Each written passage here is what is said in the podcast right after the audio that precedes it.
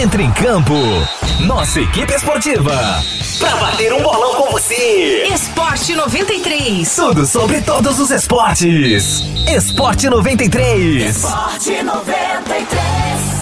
Fala aí pessoal, beleza? Chegamos na quinta-feira, a semana tá entrando na reta final. Chegou a hora de ficar por dentro das notícias do mundo esportivo. Eu sou Rafael Lima e o Esporte 93 está no ar. Esporte 93. O Atlético Roraima tem novidades. No dia 11 de outubro, o clube vai inaugurar sua escolinha e vai começar em grande estilo, viu? O ex-jogador Amaral vai participar do evento como presença VIP. Nesta quarta-feira, o tricolor do Messejana divulgou um vídeo do carismático ex-jogador fazendo um convite para a cerimônia de inauguração. Ai, ai, ai, ui, ui, ui, tá chegando o dia, tá chegando a hora, hein? Alô, Boa Vista, Roraima. Aqui que tá falando Amaral, venho convidar todos vocês para o dia 11 de outubro no Clube do Gresby, na inauguração da escolinha de futebol oficial do Atlético Roraima Clube. O novo projeto do Atlético Roraima tem o objetivo de descobrir novos talentos. O clube tem apostado bastante na base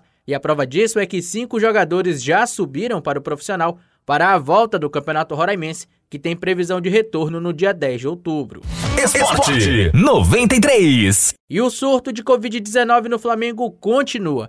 Após voltar ao Brasil, o clube teve mais casos confirmados. Agora, são 16 atletas com Covid-19. Tiveram diagnóstico positivo aqui no Brasil os atletas Gabriel Batista, Gustavo Henrique, Léo Pereira, Tuller, William Arão, Everton Ribeiro, Rodrigo Caio, Gomes e René. Além disso, cinco integrantes da comissão técnica, o presidente Rodolfo Landim e o técnico Domenech Torrent, também testaram positivo. Há ainda um caso curioso. O atacante Lázaro do Sub-20 fez dois testes no último domingo, um pela Comebol e outro pela CBF. No da Comebol deu negativo e no da CBF positivo. O jogador, que aguarda a definição em casa desde o fim de semana, fez exame nesta quarta-feira e espera o resultado. Com isso, o plantel profissional do Mengão tem apenas 10 atletas disponíveis. Um dos únicos que não testou positivo para a Covid-19 foi o volante roraimense Thiago Maia. Nas redes sociais, ele pediu orações pelo restante do grupo. Fala galera, amigos, família, amigas, nação. Tô aqui para comunicar que é, meu resultado de exame deu negativo, graças a Deus. Né? Infelizmente, alguns companheiros deram positivo. Então, vamos fazer uma corrente de oração aí. Né? Conto com o apoio de vocês para que eles possam aí sair dessa e sair bem, né, que eles possam recuperar bem nas suas casas, né, isolados. Então é mais esse comunicado aí que eu quero dar para vocês. Valeu, obrigado por tudo, obrigado pelo apoio, tamo junto. É importante destacar que desses 10 atletas que estão disponíveis, 7 já haviam sido infectados. Os goleiros César e Hugo Souza, o lateral direito João Lucas, o lateral esquerdo Ramon, o volante Gerson, o meia Arrascaeta e o atacante Lincoln. Thiago Maia, Pedro Rocha e PP são os únicos do elenco rubro-negro que ainda não foram infectados. Além deles, o Flamengo ainda tem atletas que são dúvidas devido a problemas físicos. O goleiro Diego Alves se recupera de uma lesão no ombro, enquanto os atacantes Gabigol e Pedro Rocha têm lesão na coxa e estão em tratamento. Devido a todos esses problemas, o Flamengo tenta a todo custo o adiamento da partida contra o Palmeiras marcada para esse fim de semana. O regulamento do Campeonato Brasileiro indica que cada clube pode inscrever até 40 jogadores na competição. Caso não consiga adiar a partida, a saída será utilizar atletas da base, já que é preciso apenas que eles tenham contrato por pelo menos dois anos para poder atuar no campeonato. Esporte 93. E para fechar, a gente vai resumir os resultados de ontem da Libertadores e da Copa do Brasil. Começando pela Taça Libertadores, tivemos Grenal e nada mudou. O Grêmio venceu por 1 a 0 com gol de PP. O Inter completou 10 horas sem marcar no Grenal e Renato Gaúcho mandou o papo. E muita gente não, não, não, não fala, o Grêmio está a 10 grenais sem perder, desses 10 grenais são 4 empates, 6 vitórias. Então algumas pessoas, algumas pessoas da imprensa do Rio Grande do Sul, elas precisam ser mais educadas, elas têm que pararem de serem mal educadas. Os jogadores são seres humanos, os jogadores têm família.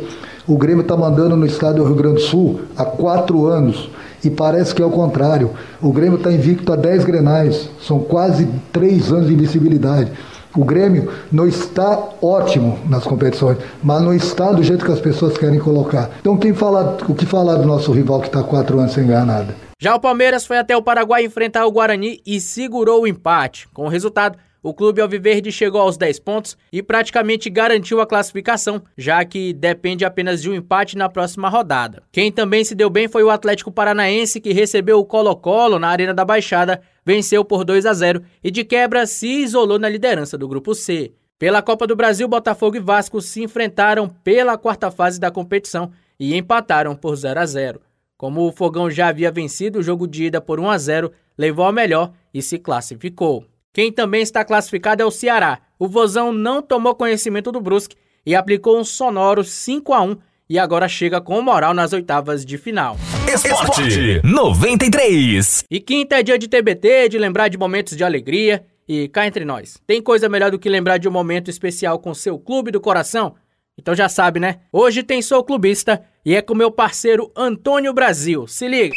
Momento, momento, sou clubista mesmo. Meu nome é Brasil do Bairro Jockey Clube. A história marcante que eu tenho com o meu time é 89, quando o Botafogo se consagra campeão em cima do Flamengo, depois de 24 anos né, de espera. Isso é marcante para qualquer botafoguense, e ainda mais sobre o Flamengo. E o Flamengo ainda estava com o Zico, e foi um jogo bastante. Foi eletrizante a grande verdade, né? Que a expectativa era muito de todos, de todos os torcedores, e tinha que ser em cima do Flamengo, né? Não tinha coisa melhor ganhar. E ainda mais que ele estava com o ídolo deles, né? Que era o Zico, mas que quando nós fizemos o gol, o Flamengo ainda teve a chance, que teve uma falta ainda pro, pro Zico, mas depois o Zico sai e pronto. Era só comemorar. Como já dizia a música lá na época, era Masolina pega a bola, Maurício deita rola e só dá fogo. E deu mesmo. Jogamos, jogamos muito bem. Teve uma outra cabeçada do Paulinho Cristina na trave, mas o gol do Maurício ele é marcante de, todo, de todos os sentidos, para todos nós botafoguenses. Um grande abraço.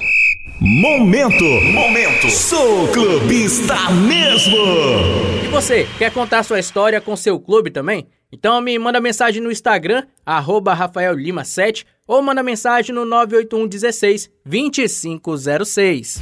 Esporte 93. Ouvinte, é isso. O programa de hoje fica por aqui, mas relaxa que amanhã a gente está de volta. Não esquece que o Esporte 93 já está disponível no Spotify e também no Deezer. É só pesquisar Rádio 93 FM RR. A produção desse conteúdo é da nossa central de jornalismo. Eu sou Rafael Lima para o Esporte 93. Esporte 93. A seleção da 93 entra em concentração. Mais informações esportivas amanhã.